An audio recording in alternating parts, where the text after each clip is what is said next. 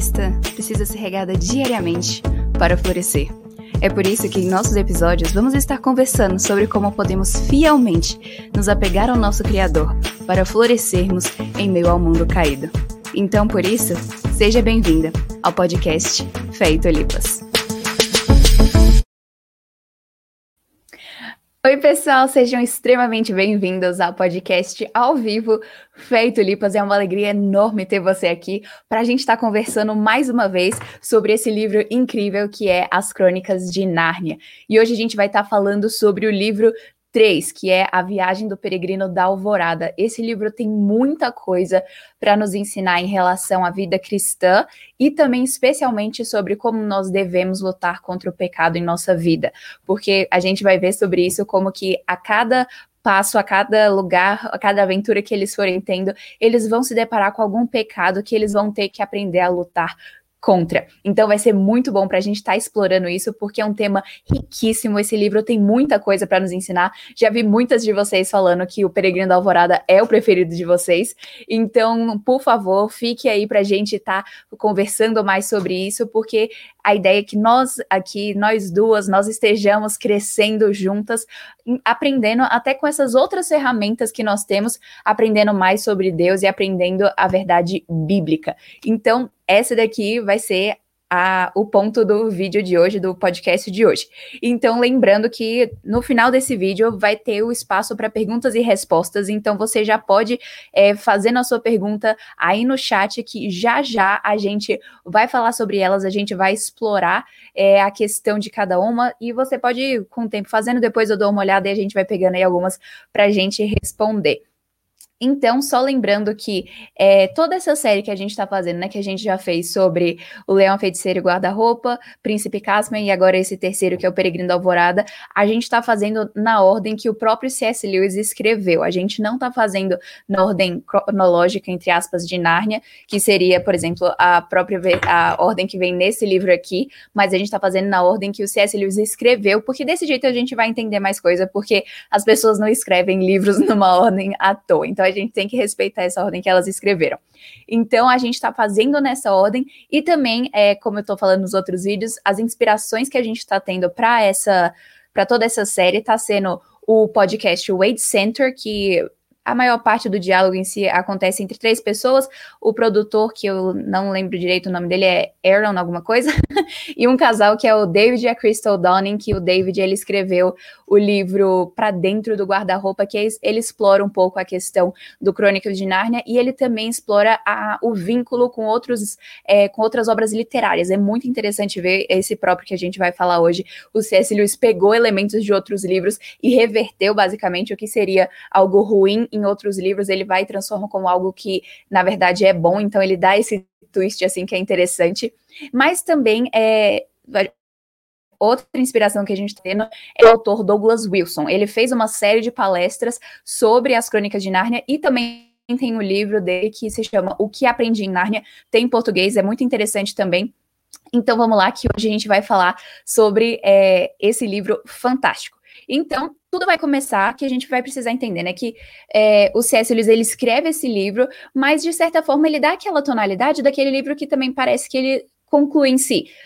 Assim, Todos os livros eles são bem diferentes um do outro. Tem um livro chamado Planeta Narnia que explica tudo isso, todo o código por trás de Narnia, tudo isso. Mas já já a gente fala disso. Mas é, o que é interessante é porque esse livro, ele, de certa forma, você chega no fim e o único ensejo que você tem para ter um outro livro é quando fala que o Eustáquio é, ele pode voltar para Nárnia de novo. Então, essa é a única parte que você fala assim: ah, será que vai ter outro livro? Mas de alguma forma ele parece estar tá bem, bem completinho ali mesmo.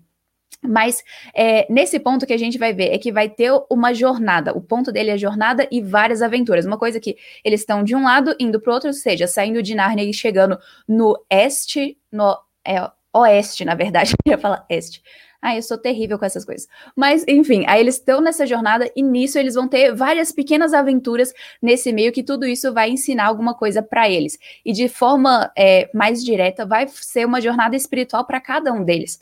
Porque a gente vê uma diferença de como as personagens começam essa jornada e como que elas terminam. Até, por exemplo, o próprio Rip Tip, que é o ratinho fofinho que todo mundo ama, ele vai mudar bastante. O caráter dele vai ser totalmente diferente. Ele começa a jornada sempre preocupado preocupado com a honra dele e também com a honra de outras pessoas, por exemplo, quando a Lúcia, até certo ponto eles não estavam sabendo o que estava acontecendo, mas eles acham que a Lúcia estava em perigo, mas aí o Rip fala assim, se for algo contra a honra de nossa rainha, a gente não vai fazer nada do que vocês querem, quando ele está falando com alguns até então inimigos. Então, o Rip ele tá muito preocupado com isso, mas na hora que ele tá chegando perto do país de Aslan, ele muda, ele se transforma para ser uma pessoa que para de se preocupar tanto com a própria honra e ele se começa a preocupar mais com Aslan com tudo aquilo, tanto que na hora que ele está sendo levado para o país de Aslan, ele solta a espada dele, que até então é sempre a, o ponto principal da honra dele também. Então é muito interessante ver, por exemplo, essas transformações e também a ultra metamorfose que a gente vê acontecendo com o próprio Eustáquio, mas já já a gente entra nisso. E também é interessante uma coisa, aqui todos eles, toda essa jornada é uma jornada rumo ao sol, ou seja, eles estão indo pro, pro lugar onde é o país de Aslan, mas a cada vez que eles vão chegando mais perto, cada vez é mais brilhante. Então, é toda essa questão de eles estão indo rumo ao sol. Até é, tem outros autores que explicam um pouco em relação a isso, mas é um negócio complicado. Mas enfim, o C.S. Lewis, ele começa de um jeito diferente. Ele já começa falando sobre esse personagem que a gente nunca viu, que é o Eustáquio. E o C.S. Lewis, ele já começa com uma sátira, ou seja, ele já começa é, fazendo sátiras com o, as pessoas que são progressistas, ou seja, aquelas pessoas que são, assim, elas querem o progresso a todo custo, querem modernismo, avanço tecnológico, tudo isso. E o C.S. Lewis, já em várias obras, ele vai ver isso como algo que é problemático. Se, você, é, se a gente parar para pensar, por exemplo, no Sobrinho do Mago, ele vai bem firme com questão de ciência, cientificismo, cientistas, como uma coisa que a gente tem que ter muita cautela também na trilogia cósmica, ele vai fazer o mesmo. E aqui também ele vai mostrar como que é, por exemplo, essa criança que é o produto de tudo isso. Então a gente conhece o Eustáquio e fala dos pais dele. Então, a princípio, diz que os pais do Eustáquio são pessoas modernas, gente de mente aberta, vegetarianos, e que o Eustáquio ele não chama os pais de pai e mãe, ele chama pelo primeiro nome, de, é, se eu não me engano, Arnaldo e Alberta.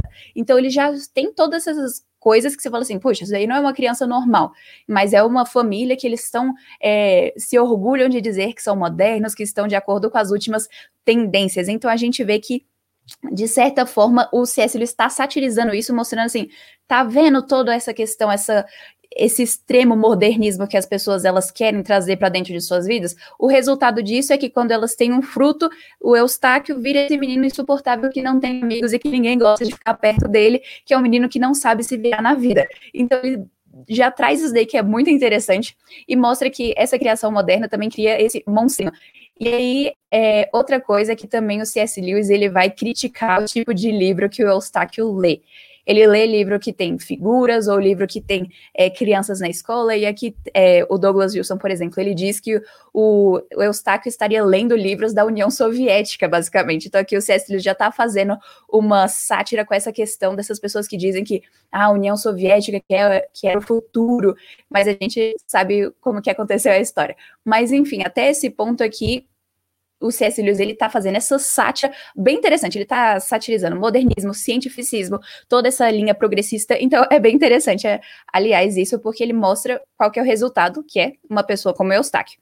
Então, ele também vai querer mostrar que geralmente em livros antigos o que tenta mostrar é tem um livro do George Orwell, se eu não me engano, que é basicamente uma pessoa é, medieval que é colocada no mundo moderno e essa pessoa é, assim, o bobalhão da história. Mas aqui o C.S. Lewis faz o contrário, ele pega essa pessoa que é extremamente moderna, de mente moderna, uma pessoa que se diz iluminada, mas ele coloca essa pessoa num contexto medieval, ali, Nárnia, que é toda essa pegada medieval, e como que essa pessoa não sabe se virar ali, como que essa pessoa ali, o Eustáquio, que é o bobalhão, que ele fica assim, ah, mas cadê o cônsul britânico e tudo aquilo, e ele fica falando um monte de coisa que ninguém não tá nem aí para isso. Só que ele acha que ele tá fazendo um grande favor a todo mundo, mas ele não está. Então é interessante que já acontece na primeira ilha que eles aparecem, né? Que eles vão nesse lugar onde os dois pontos que eles vão ver é a questão de escravidão, mas muito ligada com a ganância, e também uma questão de preguiça. Então aqui fica interessante porque o, o Eustáquio, ele chega e já ele, ele é o chato, ninguém aguenta ele, mas que quando eles chegam lá, você sabe a história, as o Caspian e todas as outras crianças, eles são sequestrados por vendedores de escravos, pessoas que fazem o tráfico de escravos, mas até o próprio homem, que é o Pug, né, que ele tá traficando, ele fala assim, eu não faço isso por diversão. Aí ele, como se fosse assim, eu não faço por diversão, eu faço porque é a minha maneira de ganhar a vida. Mas mostrando como que já essas pessoas que vivem longe de Nárnia, como que eles também já estão nesse ramo de, eles já não valorizam mais os outros seres humanos. Eles colocam é, a ganância, eles colocam o dinheiro, todas essas questões como sendo mais importantes do que a, a própria vida humana, a dignidade humana. Então é interessante que ele traz esse contexto, mas também mostrando como muitas vezes esse amor ao dinheiro também está ligado com a preguiça. Então é muito engraçado até porque o Caspian, depois que ele é comprado por um dos lords, o Lord Burn, eles chegam e eles vão lá no governador Gumpas para acabar com esse tráfico de escravos, com essa feira de escravos. E quando eles chegam lá, tem aquela história, né? Ah, você é, só pode ter audiência na segunda e quinta, na segunda e na quarta semana, sabe? É uma história maluca, como se fosse, olha, não dá, a gente não vai fazer nada disso, e fica por isso mesmo. Então, é interessante como que ele mostra isso como se estivesse junto, e o próprio Gumpas, ele fala assim, ah, mas a escravidão, todo esse tráfico, essa feira de escravos, é algo que faz a nossa economia. Mas, ao mesmo tempo que faz a economia ele não estava para não se revolucionar, né? O que é interessante trazer isso, como que muitas vezes essa preguiça também está ligada com ganância, como que chama o outro de ver esse contexto bem radical assim, nas escrituras. Mas também, como que o Caspian e o Lord Burn, eles encontram a maneira de acabar com isso. Eles simplesmente depõem esse homem preguiçoso eles acabam com o tráfico de escravos, ou seja, não tem como tentar razoabilizar, eles falam assim, não, olha só, você não está entendendo, é, isso daqui pode não ser benefício, não pode ser um benefício para você, eles não tentam razoabilizar, eles só arrancam. Então, aqui, uma coisa que é interessante para a gente pensar, na nossa vida, é, é bom a gente pensar assim, puxa, tem coisas que a gente não tem que falar assim, ah, não, esse daqui é um pecado, mas eu vou aprender a lidar com ele de uma forma que não vai me incomodar mais, e ele não vai incomodar outras pessoas na minha vida. Não existe isso. A gente precisa pegar esses pecados que na nossa vida, a gente tem que arrancar eles. Então, é uma coisa muito interessante, pegar e arrancar. Então, é interessante agora que eles vão ir para essa próxima ilha, que a gente vai ver muito essa questão de avareza e egoísmo. Mas uma coisa que é interessante, uma coisa que junta essa ilha que eles acabaram de, que estava cheia de, é, de escravidão, de ganância, de preguiça, ela vai estar tá muito ligada com essa próxima que a gente vai ver, que vai ter a avareza e o egoísmo, mas isso daqui mais específico do Eustáquio. Então, aqui no Eustáquio, a gente vai ver que é, geralmente já nessas, nos contos de fadas, nos, nas histórias medievais, até mesmo no Hobbit, por exemplo, do Tolkien, a gente vai ver o dragão como essa figura que é atraída pelo ouro, ou seja, quando tem avareza, aparece um dragão. Então, por isso que a gente falou no primeiro episódio dessas questões de ter esses personagens que a gente já consegue para eles e que eles são problemáticos. Ou seja, a gente olha o talento e a gente vê encontrou uma feiticeira, a gente fala assim, bom, eu já sei que feiticeiras são do mal, então ele tá indo pelo caminho ruim. Então, aqui do mesmo jeito, quando a gente vê que tem dragão na história, a gente sabe que assim, bom, ele tá indo por um caminho ruim. O que que, que acontece? O Eustáquio, ele não tem os tipos de livros corretos para criança ler. Então, é interessante que esse livro traz, outra vez, os, como o Eustáquio, ele não lia esses livros de contos de fadas, esses livros de crianças, desse jeito, quando ele viu um então, eu, como a gente sabe, ele tá com todo mundo, ele tá aquele chato, e é o, uma coisa interessante também é porque o Eustáquio é o personagem que a gente mais conhece coisas sobre ele. Nesse começo, ele é o personagem que a gente menos gosta, mas que a gente, por exemplo, a gente tem uma leitura de o diário dele. Então a gente consegue saber um pouco do que ele estava pensando, diferente dos outros personagens que a gente não consegue saber disso. Mas é interessante que mostra como que era o íntimo do Eustáquio. Ele já era uma pessoa extremamente egoísta. Ele tentava pegar a porção de água para ele maior do que a das outras pessoas, e ele ficava todo tendo esse egoísmo, essa avareza, e ele achava que ele estava fazendo algo ótimo, ele não via o problema em tudo isso. Mas como que o C.S. Lewis, ele mostra isso até que a gente vai chegar nessa ilha. Então, o que que acontece? Tá todo mundo na ilha juntos, e aí o Eustáquio, ele já tá de saco cheio, ele não quer trabalhar, ele fala assim, não, eu quero ficar longe de todo mundo. E aí ele vai se afastando, e nessa que ele vai se afastando, ele vai perceber pela primeira vez que ele não gosta da solidão. Então, isso é interessante também.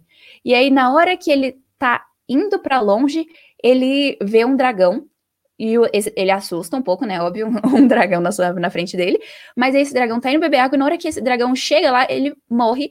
E depois que o Eustáquio realmente certifica que ele morre, é, começa a chover. E o Eustáquio, ele vê que tem uma caverna de dragão, ele entra, encontra um monte de ouro e resolve botar o bracelete no braço. Então, assim, uma pessoa que já conhece um pouco de histórias medievais, você fala assim: essa é a última coisa que você deve fazer. Você entra na caverna de um dragão e você ainda vai tentar pegar o ouro dele. E aí é interessante agora, porque vai ter um ponto muito interessante, que o Eustáquio, ele é por dentro, ou seja, por dentro ele é um monstro que tem o dele, ele era um peixe ali onde ele estava. E eu achei interessante que no Wade Center, o David Donning e a Crystal, eles falaram sobre isso. Que aí mostra que ele já era uma pessoa que era meio fora de, de todas as outras, porque ele como se fosse assim. Imagina que todo mundo que estivesse naquela embarcação é um grupo de pessoas que são crentes, mas o Eustáquio ele não é, então ele simplesmente ele não consegue se encaixar naquele lugar. Então, e por dentro, como a gente vê, o Eustáquio, ele é esse cara chato que ninguém aguenta ele, então por dentro ele é como se fosse esse dragão. Mas agora vai chegar um momento que ele vai não só ser internamente esse dragão, mas ele também vai ser externamente. Ou seja, tudo que estava dentro dele vai ser colocado para fora. E dragão, como a gente falou, tem toda essa conotação de avareza. Então, quando ele olha para aquele tesouro e ele já pensa assim: "Uau, eu posso ficar com tudo isso só para mim?" E aí dessa forma se manifesta mais claro. Então, depois ele vai e ele começa a perceber que depois ele acorda, ele vê que ele é um dragão, mas ele percebe que ele virou uma inconveniência, porque tanto ele não poderia ir com os outros, porque ele não ia conseguir voar durante muito tempo, ele iria cansar eventualmente, e ele também não poderia entrar no barco, porque ele era muito grande para isso. Então, de alguma forma, ele viu que ele estava sendo um impedimento para o avanço dessas outras pessoas que estavam ali na embarcação.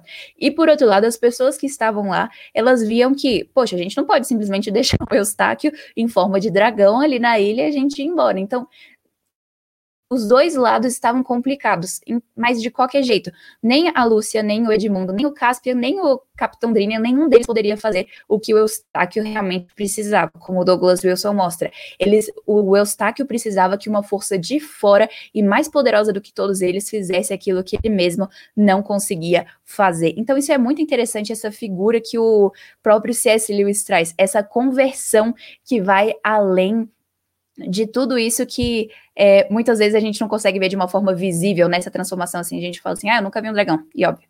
É, mas a questão é que muitas pessoas por dentro, como eu, por dentro, mas como que, no final das contas, todos nós somos o Eustáquio, porque o Eustáquio vai ter uma verdadeira conversão, e a gente vai falar sobre ela agora. Então, o que acontece? Primeiro, o Eustáquio, ele se vê como um monstro infeliz. Depois, ele percebe que ele não consegue mudar essa natureza dele sozinho. Terceiro, ele tenta mudar, mas ele não consegue. Quarto, Aslan diz para ele tirar essa roupa antes de entrar nas águas. Mas mesmo assim ele não consegue, ele tenta fazer, não consegue. Então Aslan faz por ele o que ele não conseguia fazer sozinho. No princípio doeu muito, mas depois foi uma delícia. E depois, quando ele tá conversando com Edmundo, ele pensa assim: eu tô na dúvida se isso foi real. Depois a gente fala, você tá com uma roupa nova e você não é mais dragão. Então aqui, esses elementos que a gente vai ver que como que isso tem a ver com a questão Então, vamos lá. É, a primeira coisa, se vê como infeliz. Então, primeira coisa, na conversão de todas as pessoas, elas precisam se reconhecer como pecadoras, ou seja, quando eu e você, no momento da nossa conversão, antes da gente vir a Cristo, a gente precisou ver que a gente estava num poço muito profundo e que a gente não conseguia sair de lá. Então, por exemplo, é por isso que existem os Dez Mandamentos. Quando a gente lê os Dez Mandamentos, a gente vê a gente se compara com a lei de Deus, a gente vê o padrão de perfeição de Deus e o nosso, é, como que a gente é tão distante disso. Então, nesse momento que a gente diz assim, eu não consigo é, lidar com tudo isso, eu simplesmente não, é, eu simplesmente estou longe disso. Nesse momento que a gente entende tudo isso, a gente começa a se enxergar como pessoas pecadoras, assim como o Eustáquio se enxergou como um dragão. Então, tem essa mudança. Depois, a gente tem que perceber que a gente não consegue mudar isso sozinho. Então, uma figura muito boa sobre isso é, por exemplo, no livro O Peregrino, quando o cristão ele ainda está tentando trilhar, ele está tentando chegar no lugar onde o fardo dele vai ser liberto, Só que aí ele vai, vai pelo caminho errado, ele tenta subir o muro da legalidade, ou seja, ele tenta ir pelo legalismo, ou seja, ele diz assim: não, é, se eu não mentir, não roubar, não cometer nenhum dos, não infringir nenhum dos dez mandamentos, então eu vou conseguir me livrar do meu fardo. E simplesmente não é assim. Não importa o quanto a gente tente por nós mesmos, nós nunca vamos conseguir nos livrar do nosso pecado sozinhos, porque existe uma lei perfeita, nós somos pecadores e a gente não consegue fazer isso. Do mesmo jeito que ele, a natureza do Eustáquio estava como de um dragão, a nossa natureza é que nós nascemos em pecado, mas que a gente precisa de uma força externa que vai mudar isso é, em nosso favor. Então Aslan diz para ele: tira a sua roupa. Isso é muito interessante porque exatamente o que, de certa forma, o que Jesus fala é você deve nascer de novo. A princípio, você fala assim, puxa, um dragão não estava usando roupa. Mas o Eustáquio entende que era para ele tirar as escamas dele. Quando Jesus fala, você precisa nascer de novo, a gente fala assim, puxa, igual Nicodemos, né, em João 3, ele fala assim, Senhor, eu não tenho como voltar no ventre da minha mãe. Então, da mesma forma, a gente precisa entender como eu preciso ser nascida do Espírito, ter esse novo nascimento, ter essa nova natureza, ter essa natureza que a gente tem e joga ela fora, da mesma forma que o Eustáquio tirou as escamas, tentou tirar as escamas dele, mas ele não conseguia fazer isso sozinho. Então, Aslan vai e tira as escamas por ele. E da mesma forma, quem faz todo esse novo nascimento não somos nós, é o Espírito Santo dentro de nós que o Senhor Jesus ele vem e ele fala assim: "Agora você é meu". E ele vai e nos limpa completamente, ele arranca a nossa velha natureza. E é interessante que o Eustáquio ele fala, né, que quando o leão veio e deu a primeira agarrada, que doeu muito. E é interessante porque a conversão em si dói. É no momento que a gente está reconhecendo que nós somos pecadores e reconhecer o pecado não é uma coisa confortável, todos nós sabemos disso. É, e também a gente precisa saber que nós estamos debaixo da ira. Isso dói saber que até o momento da nossa conversão, todos os descrentes, Deus é contra essas pessoas. É como se todos os dias, na hora que você olha para o céu, você pensasse: Uau, a pessoa que criou tudo isso é contra mim. Então, é isso estar debaixo da ira de Deus. E aí também, no quando começa a nossa regeneração, a gente vê que dói muito. Por quê? Porque a gente está sendo separado do mundo. Nós estávamos todos misturados com o mundo, amando os desejos do mundo, amando o pecado, amando tudo aquilo, mas de repente a gente começa a ser separado. Não, não é só doer pra gente, no sentido de que as pessoas vão nos ver como diferentes, mas também a gente começa a olhar para o pecado das outras pessoas e a gente começa a achar aquilo ruim. Aquilo começa a afligir nossa alma de alguma forma. E também, na nossa conversão, nós estamos literalmente morrendo para nós mesmos. Então, sim, isso dói.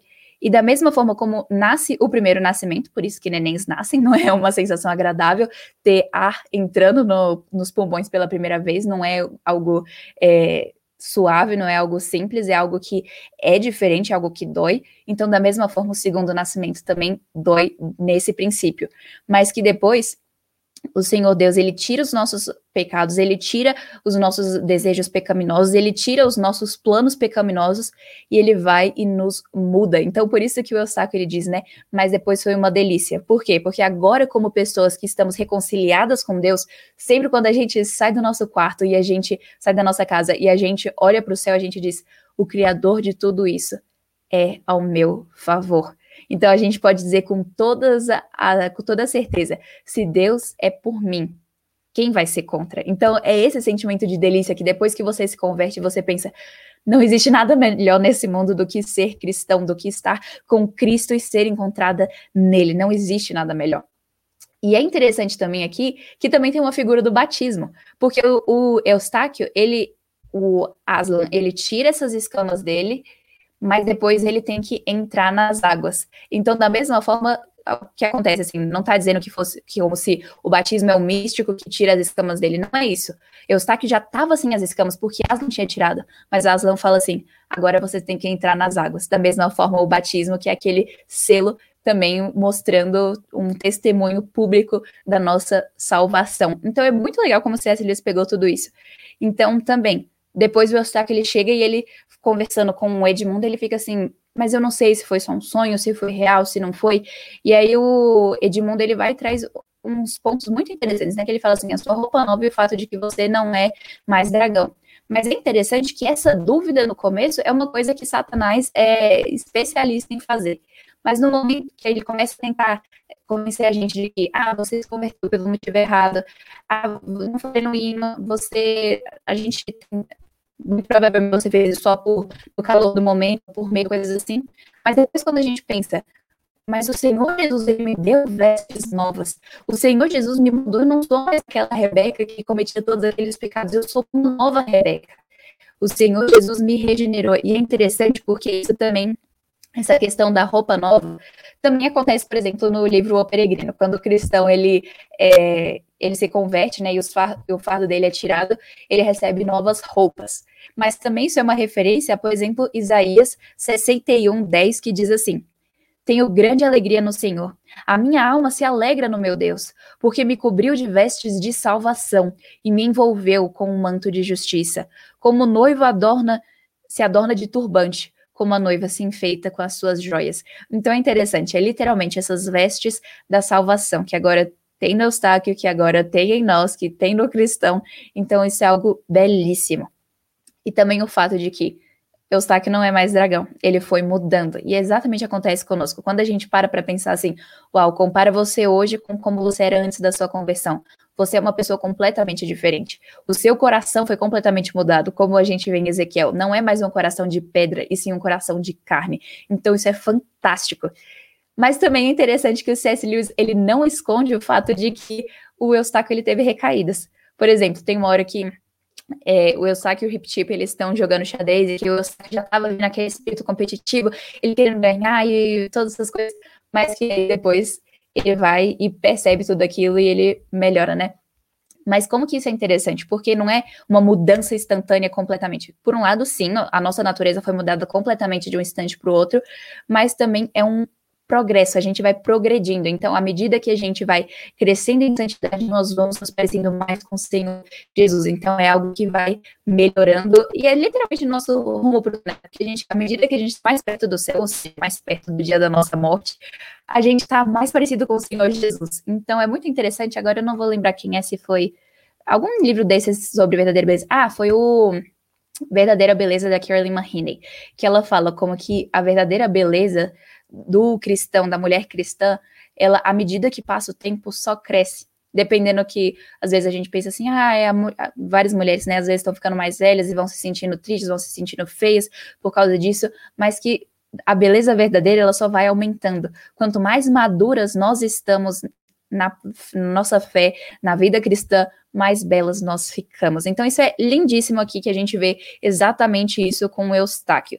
E é até interessante que no filme, o da BBC, o antigo, ele aparece realmente o Eustáquio como uma feição, tipo assim, totalmente nova. É muito legal. O ator do Eustáquio fez um ótimo trabalho.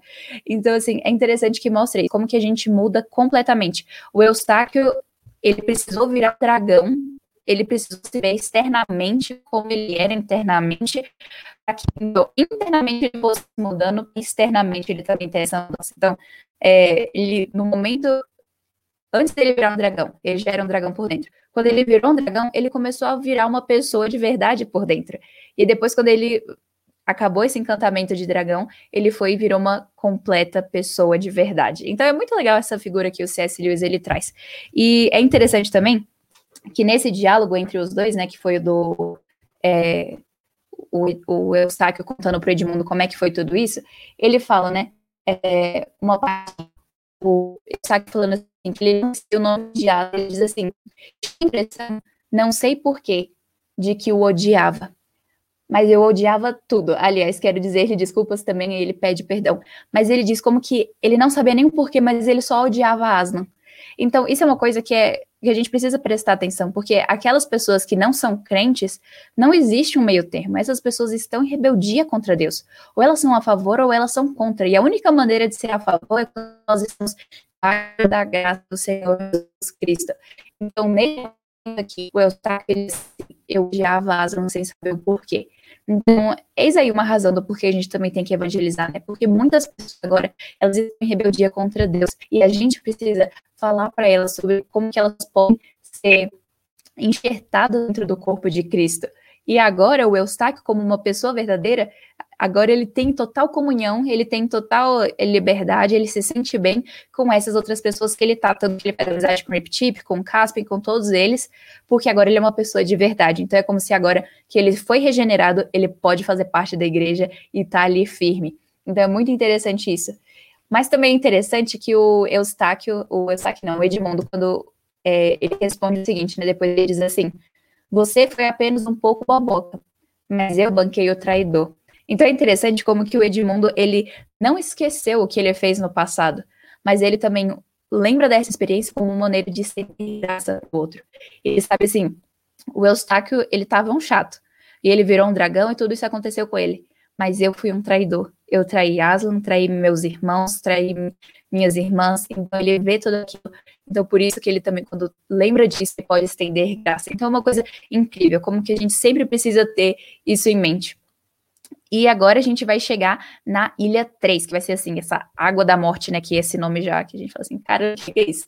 Mas é interessante que a gente vê aqui uma mudança bem radical de é, do Eustáquio. Mas enfim, vamos lembrar o que acontece nessa Ilha da Morte. Eles estão chegando lá, e aí eles veem um lugar que está meio vazio, e aí eles veem uma estátua dentro de um riacho, e eles de um poço, eles não estão entendendo direito por que está lá. Na hora que eles tentam colocar uma espada para tentar ver, essa espada fica muito pesada e cai, e depois eles veem que tudo que essa água toca vira ouro. Então, é, de alguma forma, isso poderia ser uma tentação para o Eustáquio, dele, quando ele viu uma pilha de ouro, ele já deitou, dormiu e pá, virou um da... Mas agora que ele já foi mudado, ele não fica tentado por essa água. Então é interessante que não no livro não faz menção de como que estava a reação do Eustáquio nesse momento, pelo menos não que eu lembre. Mas aqui foi primariamente uma tentação pro Caspian e e pro Edmundo, porque naquele momento eles estavam os dois brigando, eles basicamente se transformaram porque eles estavam querendo aquilo ali a qualquer custo. O Caspian pensou assim: uau, o rei que possui isso vai ser o rei mais poderoso do mundo. Então ele já quis aquilo. E o Edmundo, depois que o, o Caspian fere o ego dele, né? Que ele fica assim: ué, você tá achando que eu sou só qualquer um rei? Você não tá lembrando que meu irmão é o grande rei Pedro? Então, assim, também tem toda essa questão que tem esse embate por causa desse ouro. Então, é interessante ver como que depois o Aslan passa, a Lúcia chama atenção para eles para ver Aslan e quando eles veem Aslan, eles mudam de ideia. Então é muito interessante, porque muitas vezes, é, por exemplo, o Edmundo aqui, ele já tinha passado pelo momento de conversão dele, né, que a gente viu no primeiro livro. Mas mesmo assim, ele tem esse momento que ele é tentado. Mas depois, quando ele vê Aslan, ele simplesmente muda. Mesma coisa com Caspian. Ele, é, se a gente fosse tentar aplicar um pouco para nossa vida cristã. Ele era um crente, mas ele foi tentado por causa disso. Então, da mesma forma, a gente pode saber que no momento da nossa tentação, quando a gente lembra do nosso Senhor Jesus, de tudo aquilo que ele nos ordena na sua palavra, de todas as suas promessas, que são muito mais profundas de qualquer promessa temporária do pecado, a gente muda de ideia. E a gente vê que tudo aquilo que seria a fonte de uma alegria temporária, na verdade, é como diz aí, é água da morte. Então é muito interessante isso. Tem essa ganância. Então, é, e é interessante também aqui ver, né? agora eu não vou lembrar se foi no podcast que eu estava ouvindo, se foi o Douglas Wilson que falou, mas alguns estavam mostrando como que o Eustáquio, ele amou tanto aquela avareza, aquele, todo aquele ouro que ele estava ali, que ele virou um dragão. Aquilo ali poderia ter matado ele da mesma forma como matou aquele outro dragão que ele tinha visto, que provavelmente um outro lord que tinha, lido, que tinha ido para lá quando o Miraz mandou os lords irem. Mas agora aqui é literalmente, nesses dois casos, aquilo que esses lords amaram se tornaram o meio de morte deles. O pecado que eles amaram se tornou a morte deles. Então, é interessante ver. Esse cara provavelmente amou tanto ouro que ele foi se mergulhar ali e virou uma estátua de ouro. Então, a gente vê também parecido com é, a esposa de Ló, quando ela tá saindo de Sodoma. Ela amou tanto a cidade do pecado que ela morreu junto com a cidade do pecado, porque ela amou aquilo, olhou para trás com aquele desejo de falar assim: puxa vida, olha só o que está sendo destruído. Então ali a gente vê todas essas coisas, como que nós precisamos saber como cristãos somente exclusivamente no Senhor Jesus Cristo. Dessa forma a gente vai saber que é, toda essa questão né, de que a gente vai se tornando mais parecido com aquilo que nós admiramos, aquilo que nós amamos. Então, se a gente admira e ama o Senhor Jesus, nós vamos nos tornar mais parecidos com o Senhor Jesus. Mas se a gente é, idolatra essa avareza, se a gente ama e, a, e afeiçoa essa avareza, nós vamos nos tornar dragões. Se a gente ama e afeiçoa esse ouro, a gente vai se tornar é, estátuas de ouro que vão morrer ali. Então, é interessante a gente ver toda essa questão. Mas agora a gente vai ver a tentação de uma outra pessoa que a gente fez assim, puxa vida, é justo ela, mas que é agora a, a Lúcia. Ela vai sofrer essa questão de é, a vaidade e com a inveja. Eu estou tentando colocar o e ele não tem problema. É, e você lá nesse lugar, ah, foi.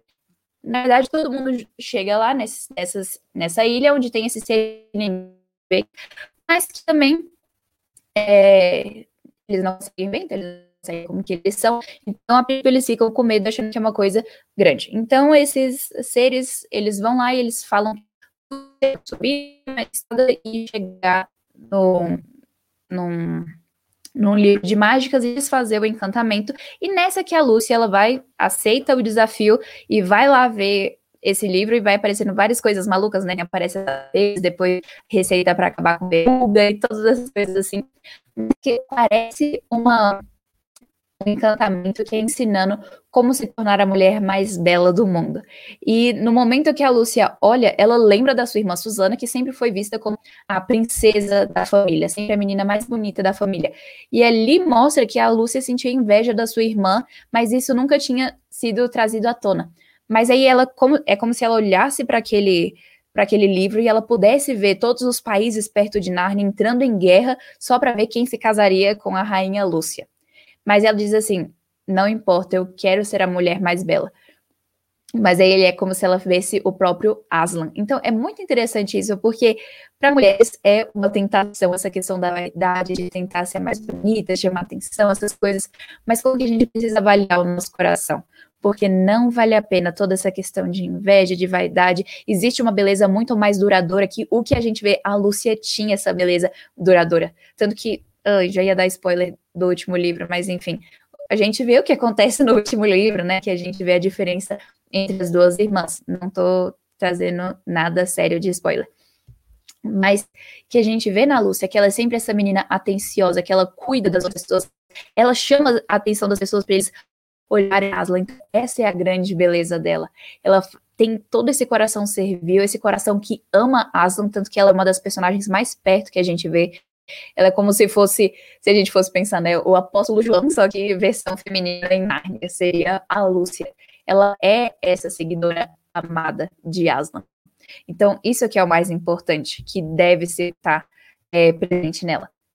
E é interessante também que é, depois eles vão e descobrem que são os monópodes, né? E esses bichinhos que só têm um pé, eles ficam pulando e só um detalhe que não foi o C.S. Lewis que inventou isso, né? Desses negócios que eu tava ouvindo aí, tava mostrando como que isso já é um. Eles, eles já são um ser normal, como os medievais. Mas que eles são basicamente os robôs da corte, né? Eles ficam ali, eles ah, vamos já plantar batata depois a gente vai precisar assar, assim, oh, gente. E aí, o mago que tinha feito esse encantamento, né, para eles é, ficarem, o mago disse que eles ficaram mais bonitos, só que dizem que eles ficaram mais feios, o mago fala, né, ah, eu espero que eu não vou mais é, governar eles com uma, uma dura, não vai ser mais com regras, mas vai ser com sabedoria. Porque isso é interessante, porque muitas vezes as pessoas, elas não vão procurar necessariamente que é mais sábio para elas fazerem, mas vai fazer aquilo que ela precisa fazer só porque a, a lei então, isso é interessante também, que a gente vai ver aqui que isso é uma representação basicamente da humanidade, como Douglas Wilson bota, que muitas vezes as pessoas não vão querer aquilo que é melhor para elas porque elas entendem que aquilo é o certo, que aquilo é melhor, mas elas simplesmente vão fazendo porque afinal de contas é o que elas pensaram que é melhor para elas e elas tiveram essas ideias sem prestar atenção à Bíblia, que a gente, por exemplo, a gente tem o livro da sabedoria, né? Então, muitas vezes a humanidade não presta atenção a isso e acaba sendo igual essas pessoas que são que simplesmente vivem como bobões que não entendem nada e que seguem o seu próprio caminho. Mas aí depois, agora a gente vai chegar na Ilha dos Sonhos. Só que na verdade vai ser a Ilha isso é terrível a gente pensar sobre isso, né? Eles vão chegar e cada vez eles não né, descobrem que é um dos lords, é, até esse ponto eles não descobriram, eles foram descobrir depois, mas enfim. Eles ouvem uma pessoa, trazem essa pessoa a bordo e ele fala assim, esse daqui é a ilha dos sonhos, mas é a ilha dos seus piores sonhos. E é interessante como que o David Downing, ele cita que o C.S. Lewis, ele mesmo, sofria muitas questões de pesadelo, ele tinha muito pesadelo, mesmo depois de adulto, e que ele Aqui ele basicamente ele traz uma questão de como vencer isso, né? Então, é, é, bonito que aquela frase famosíssima, né? Que toda hora a gente vê no Instagram alguém postando, que é coragem, querido coração. A tradução em português, eu, eu que traduzir livro é muito difícil, mas eles podiam ter traduzido tão melhor, porque ficou assim, com coragem querida. Eu fiquei tipo assim, puxa vida, não é coragem querida, é coragem querida do coração. Mas enfim. Aí essa frase famosa vem daí. E é como se todas as vezes que vem o medo no nosso coração, na hora que a gente pensa que o nosso pior pesadelo vai se tornar realidade, a gente precisa lembrar do Senhor Jesus e sermos corajosos. Por exemplo, Josué 1,9, aquele versículo famosíssimo, né? Seja forte e corajoso. Então a gente precisa saber disso, que a nossa coragem para viver e vencer todo o medo que a gente tem, ela vem do Senhor Jesus. Lembrando das promessas dele, lembrando de quem ele é, a gente vai conseguir passar por tudo isso. Então é muito interessante e encorajador essa forma que ele mostra, né? Já ensinando para crianças, você consegue vencer é, as dificuldades que você tem, às vezes os medos e tudo isso. E eu achei isso muito bonito da parte dele de. E agora a gente vai chegar nessa ilha 6, né, que é basicamente a última ilha, que ela a última ilha, sim. A última ilha antes de chegar no país de Narnia, no país de Aslan. E aí eles vão chegar lá e a gente vai ver esse tema de ira e raiva. É interessante isso, porque eles vão chegar e eles vão ver uma grande mesa cheia de comida, comida novinha, ninguém comendo nada, e homens, três homens adormecidos ali já com cabelo grande e eles não estão entendendo nada. Então eles ficam, vamos ficar aqui para ver o que está acontecendo. E aí depois eles descobrem, né, chega uma moça que aí depois ela é a filha da estrela, a Mandu, e é toda essa história meio doida, assim, assim, o que está acontecendo aqui? Mas que ela conta como que, o que aconteceu ali, aqueles três lotes chegaram, um queria ficar ali, o outro queria voltar e o outro queria seguir adiante. E aí, nessa confusão, um deles foi tentar pegar a faca que estava bem no meio da mesa. E aí, na hora que ele estendeu a faca para lançar nas outras pessoas, veio o encantamento e venceu todos os E a gente descobre que essa faca, a Lucy reconhece e vê que foi a faca que a feiticeira usou para matar Aslan.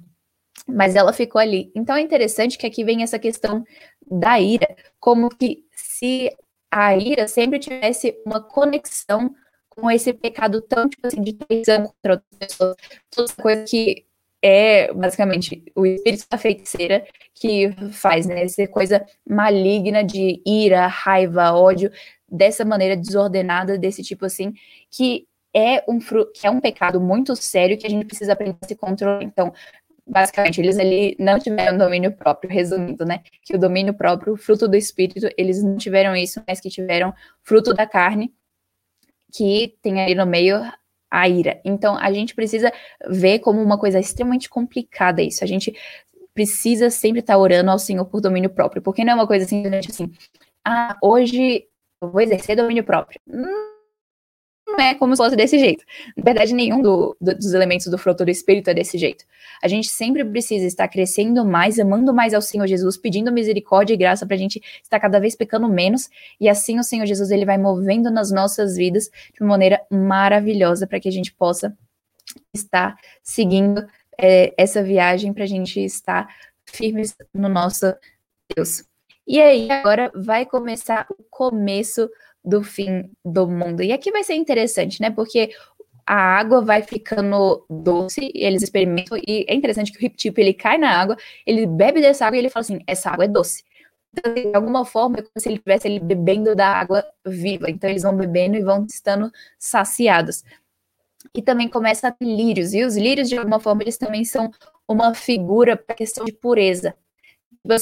É, muitas pessoas sobre é, uma cor pura, né, que representa isso, provavelmente o lírio. Então, mostrando que cada vez mais que eles estão chegando no país de Aslan, cada vez mais tem essa pureza perto ali. Então, é uma coisa muito bonita, até que eles falam isso no, no Wade Center Podcast.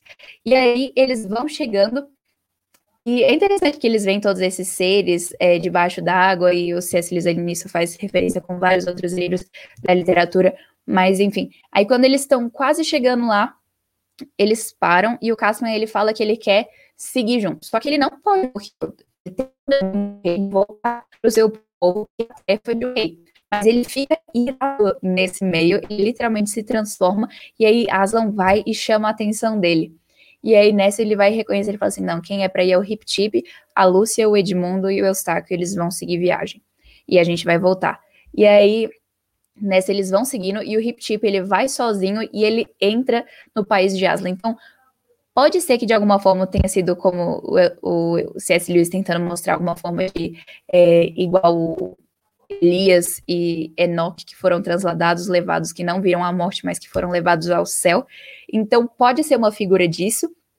E é interessante porque o, o Hip Tip, à medida que ele vai chegando mais perto, como a gente falou lá no comecinho, ele começou a amar cada vez mais o país de Aslan. E a gente vê que o sol, à medida que eles vão chegando, o sol está mais brilhante. E isso também mostra como que a gente lê né, em Apocalipse falando que não vai ter mais sol na Nova Jerusalém, porque o próprio Senhor Jesus vai estar radiando. Então é como se tivesse toda essa, essa ui, claridade, falei certo agora.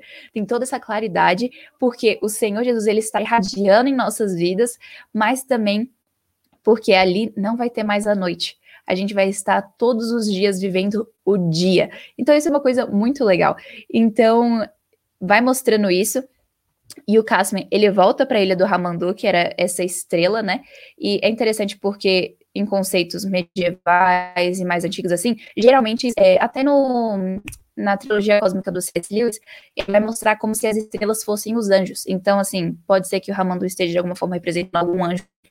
Mas, enfim, aí o Hip Tip, ele entra no país de Aslan, e aqui é, as três crianças estão sozinhas e elas veem um cordeiro. E esse cordeiro vai e oferece comida a eles, e interessantemente, a comida que eles comem é peixe. E é interessante porque depois da ressurreição, o Senhor Jesus, ele come peixe com os discípulos. Então, assim, pode ser que o C.S. Lewis esteja fazendo uma coisa assim, ah, lembra?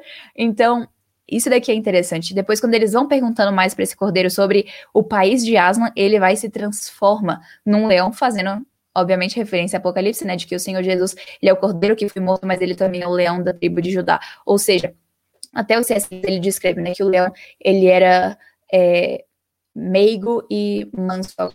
Se não me engano, são essas palavras que ele usa, mas eu acho que ele usa meigo. É, não sei. Mas enfim, ele usa palavras, se não são essas, são sinônimos. Mas mostrando como que o, o cordeiro ele tem essa feição de ser alguém, de ser um animal frágil, que não tem defesa em si mesmo. Mas que o leão, por outro lado, ele já é esse forte e poderoso. Então, ao mesmo tempo, o Senhor Jesus, ele é esses dois. Então, ele tenta mostrar isso pra gente é, nesse livro. E ele também diz que vai ensinar as crianças a chegar no país de no país de Aslan por meio do país deles, ou seja, por meio da Inglaterra, eles iam chegar no país de Aslan. E lá ele também diz que no, no, nosso mundo, na Inglaterra ou no Brasil, no mundo real, aqui onde a gente vive, é, Aslan tem um outro nome.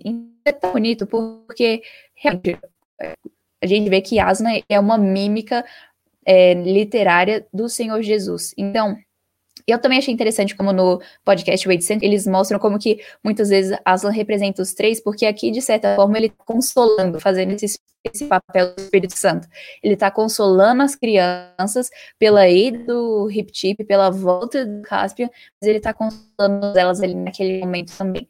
Então, é muito bonito ver isso, como que eles estão ali sendo consolados, mas que Aslan também ele nota que eles vão chegar do país de Aslan, a parte do mundo deles, mas eles vão que e esse fica do lado de lá de um rio. Isso é interessante porque provavelmente você já ouviu aquele hino que é um clássico, né, que sempre toca nas igrejas cristãs, que é e por fim cansai, salva além do rio.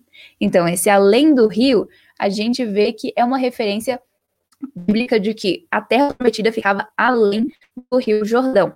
Então, esse além do rio seria assim, nossa terra prometida, o céu, a Nova Jerusalém, além de um rio. Então, se não me engano, tem mais hinos fazendo a referência. No próprio peregrino, ele tem que passar por esse rio para chegar no céu. Então, isso daqui é muito bonito, que ele mostra que esse rio é como se fosse a morte. Antes da gente chegar na Terra Prometida, a gente passa pela morte. Então, a gente precisa lembrar disso, porque é uma coisa tão bonita, porque, literalmente, você, você fala assim, puxa, pessoas não, geralmente não têm medo de um rio. Então, a gente não precisa ter medo da morte, porque vai ser algo que vai ser um, um meio para a gente chegar e estar eternamente com o Senhor Jesus, que vai ser algo maravilhoso. Mas aí o, o é, Aslan traz as crianças de volta para Inglaterra, e aí diz que o Eustáquio ele voltou e ficou totalmente diferente. E todas as crianças perceberam a mudança, mas a tia Albita não gostou da mudança. A mãe do Eustáquio não gostou porque achou que ele ficou uma criança comum, então ela não gostou disso. Mas é interessante mostrar como que ela achava que era influência dos primos e coisas assim. Mas, enfim, pessoal, se vocês quiserem mandar perguntas agora, fiquem super à vontade. Essa daqui foi a gente conversando sobre esses pontos que são muito importantes para a gente, como cristãos, ter em mente. A gente precisa saber que lutar contra o pecado é uma coisa que é essencial para todos nós. É possível, nós somos chamados a lutar contra o pecado, porque é uma, coisa, é uma luta que vale a pena. Então a gente precisa seguir em relação a isso. Então, vamos ver aqui, ó. É, Rebeca, qual a história de Narnia você mais gosta? É, o meu preferido foi Cadeira de Prata, que por acaso é que a gente vai estar conversando semana que vem. Então, é muito legal, porque é, o Cadeira de Prata em si eu gosto bastante dele, porque essa analogia, ou essa referência, né, com a vida cristã que ele traz, é uma questão de. Ele vai mostrar que tudo aquilo que o Senhor Jesus nos oferece é mil vezes melhor do que qualquer coisa que Satanás vai tentar nos oferecer. Então, é, esse é o ponto central, assim, que para mim no livro me deixou, assim, de queixo caído. Na verdade, eu vi o filme primeiro da BBC e depois eu fiquei assim, uou! E aí depois eu li o livro e eu fiquei assim, uou! É muito bom. Ele simplesmente traz tanto, assim, de apologética é, para nossa vida. E outra pergunta também da mesma pessoa, perguntando quais são os de aplica aplicabilidade e alegoria. Aplicabilidade é, como por exemplo, Crônicas de Nárnia, até, sei lá, se às vezes alguém tentar forçar um pouco as coisas do Tolkien, mas seriam coisas que são aplicáveis, ou seja, a gente não tem como pegar um a um dizendo assim, ah, todo mundo é Eustáquio, porque às vezes assim, nem todo mundo tem progressistas. Mas é, a conversão é aplicável à nossa vida. A alegoria já é mais ou menos como o peregrino, porque no peregrino, o que ele faz, como o Glasson explica, existe um conceito abraço no nosso mundo que ele vai e tenta trazer para concreto dentro do livro. Ou seja, é, existem pessoas que ficam assim, então o que o faz ele transforma isso, esse sentimento em uma pessoa concreta. Então, isso é a alegoria. Então, é interessante ver. E. É... Uhul, deixa eu ver aqui.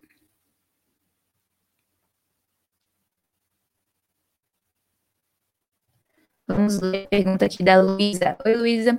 É, essa questão da personagem deslocada na era medieval da narrativa, você acha que se aplica como uma espécie de exortação para os pais atuais e as coisas com que as crianças estão expostas? Com certeza.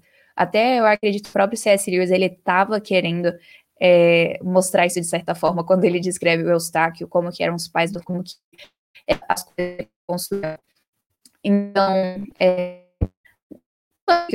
tem que botar para ler fados medievais, não, não é isso, mas crianças a ler aquele tipo de coisa é, que vão, de alguma forma, ser instrutivas para ela, para que em todas as situações da vida que elas saibam como lidar. Então isso daqui é muito interessante, não simplesmente deixar a criança ficar um monte de besteiras nem nada disso, mas trazer coisas que vão ser úteis para a vida dela num aspecto cristão coisa. Então é, é muito interessante isso que o Eustáquio deveria ter aprendido mais sobre Aslan, sobre Nárnia e outros livros. Por exemplo, quando guarda-roupa. Quando as crianças elas veem um rouxinol, um, que é tipo um pássaro, chamando elas para um lado, elas falam assim, em todos os rouxinols a gente falou mais no vídeo dessa série. Então, é uma coisa interessante para pensar assim, a gente tem que ensinar crianças elas identificarem aquilo que é bom e aquilo que é ruim. A gente precisa ter esses pontos morais absolutos extremamente definidos. Não fazer uma coisa assim extremamente subjetiva que vai mudando. Não, os peixes são más, roxinóis são bons, animais são bons, é, dragões são bons. Então, e bem definido, a gente até falou no episódio, né, como que, por exemplo, Shrek pega um personagem todos os pontos é do ogro, ele tudo bem. Que contos os tiranos mas tudo bem, e ele pega o príncipe e coloca como se ele fosse um. Então, Shrek, assim, bem claramente muda isso, até como Douglas Wilson pontua. Mas também outro filme, é Como Treinar o Seu Dragão, botando como se o dragão fosse essa pessoa, esse bichinho legal, que todo tem um dragão por trás de si mesmo, enquanto o que, que a gente acabou de ver? O dragão é literalmente um sinal de avareza. Então a gente tem que estimular as crianças a terem tudo bem definido na vida delas. Então, isso é muito importante. E uma próxima pergunta.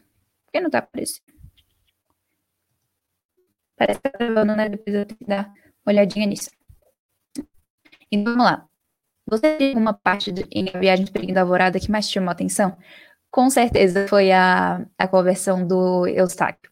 Eu achei muito bonito a, como o C.S. Lewis trouxe isso de como que é algo que acontece de dentro para fora e algo que a gente não consegue fazer sozinho. Então, acredito que toda essa cena assim da conversão dele, igual a gente descreve, né, é algo muito bonito, é algo que traz muita esperança para todos nós.